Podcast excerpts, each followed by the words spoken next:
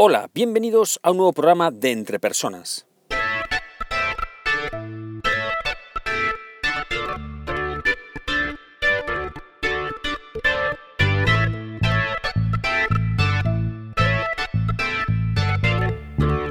Un podcast donde hablamos sobre todo relacionado con las habilidades y competencias en las organizaciones.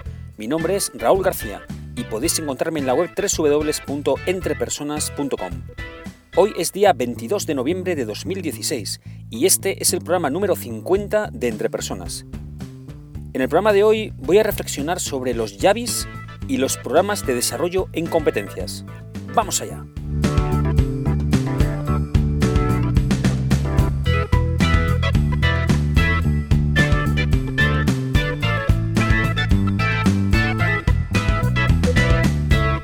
La pregunta del mes pasado, la pregunta del mes de noviembre, si la recordáis, era, decía así, ¿cuál es la condición para que una formación presencial sea realmente productiva y beneficiosa?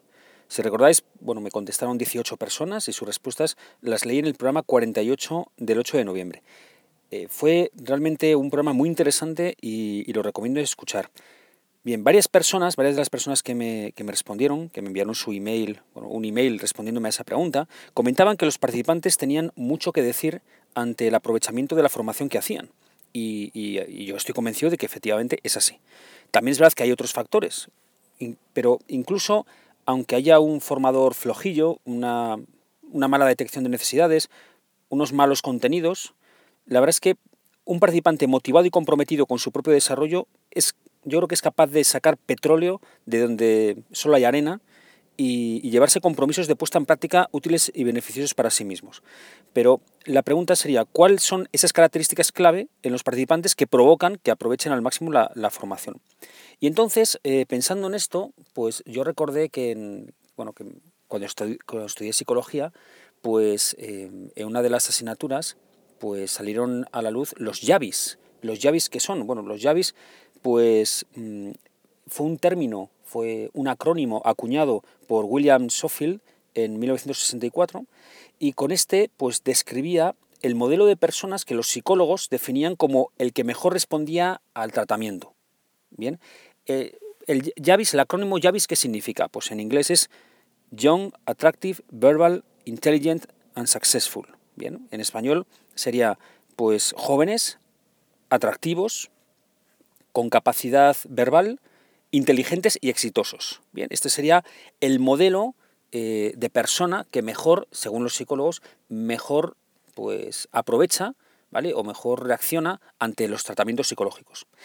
Eh, quizá podría extrapolarse este modelo a la formación en competencias. Bueno, pues sería pues quizás sería cierto que las personas que más beneficio sacan o que mejor aprovechan la formación sean aquellas personas que son jóvenes, que son atractivas, que tienen capacidad verbal, que son inteligentes y son exitosas. Bien, yo en mi experiencia profesional he de decir que me he encontrado con personas que han sabido aprovechar al máximo la formación, incluso pues personas que después de un montón de tiempo siguen contactando conmigo eh, para consultarme, preguntarme, etcétera, lo cual pues siempre me brindo y, y para mí la verdad es que es muy satisfactorio.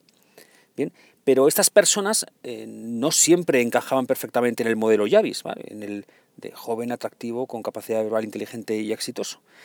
Pero también he de reconocer que si tuviera que describir las características de las personas que yo creo que responden mejor a los programas de desarrollo de competencias, probablemente pues serían estas, serían los Yavis, es verdad, ¿no? Porque, a ver, pongámoslo a la inversa, ¿no?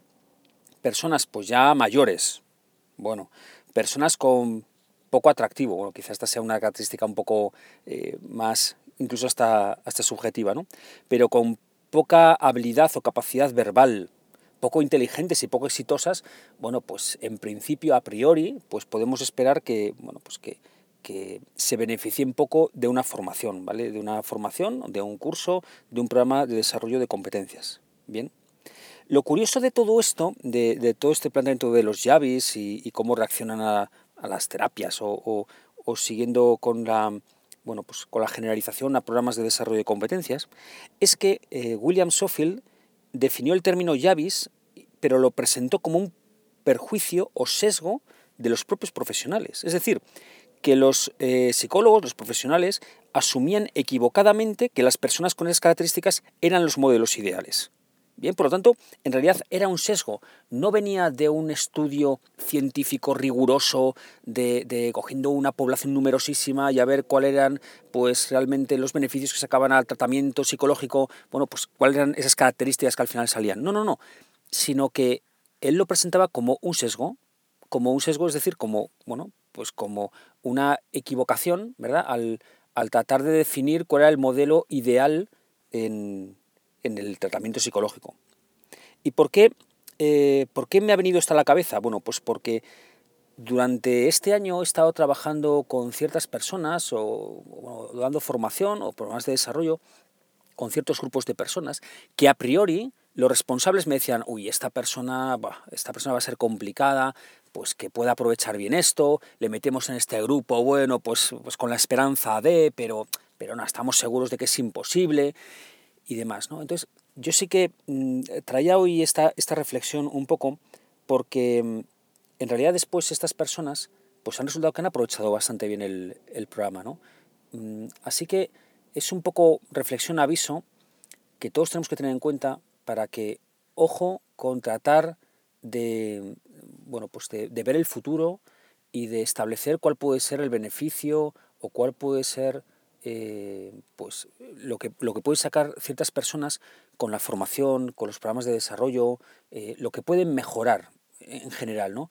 Porque nos podemos equivocar, nos podemos equivocar, ¿no? Les catalogamos de una determinada manera y como no cumplen con ese modelo ideal que para, para William pues era este Javis, eh, pues como no cumplen con ese Yavis, pues no, esta, esta persona pues no, no, va, no lo va a aprovechar bien, no va a sacar tajada de este programa de desarrollo. Bueno, pues a lo mejor nos equivocamos, ¿bien? Así que esto es una reflexión que traía, bueno, pues para tenerla en cuenta a futuro. Resumiendo eh, esta reflexión que he hecho hoy sobre este tema. Es verdad que como seres humanos cometemos muchos sesgos en nuestra interpretación de todo lo que nos rodea, pues el mundo, las personas, etcétera, etcétera. Lo importante es conocer los sesgos en los que caemos, porque evidentemente será una forma de mantenernos alerta y tratar de evitarlos al máximo. Uno de estos sesgos pues, puede ser la expectativa que tenemos con respecto al aprovechamiento que puede hacer alguien de un programa de desarrollo. Esa expectativa a priori puede resultar falsa, al igual que los terapeutas que piensan que una persona joven, atractiva, con habilidad verbal, inteligente y exitosa es la persona que mejor aprovechará un tratamiento. Así que ojo con esto, ¿vale? Y estemos pendientes a no caer en este error. Vamos ahora a por el ejercicio de este programa.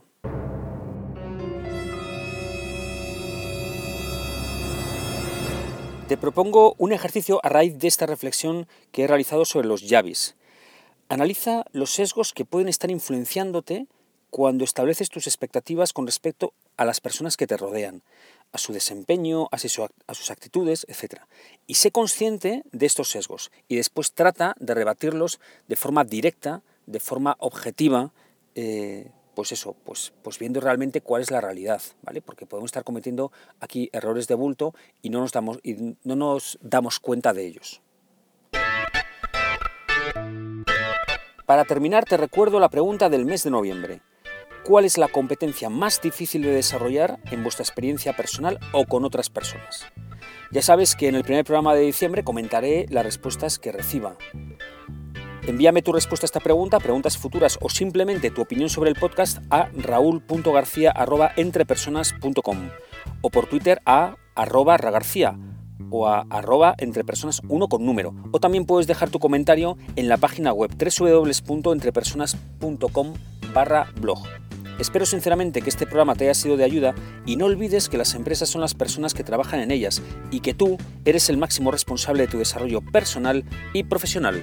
Saludos.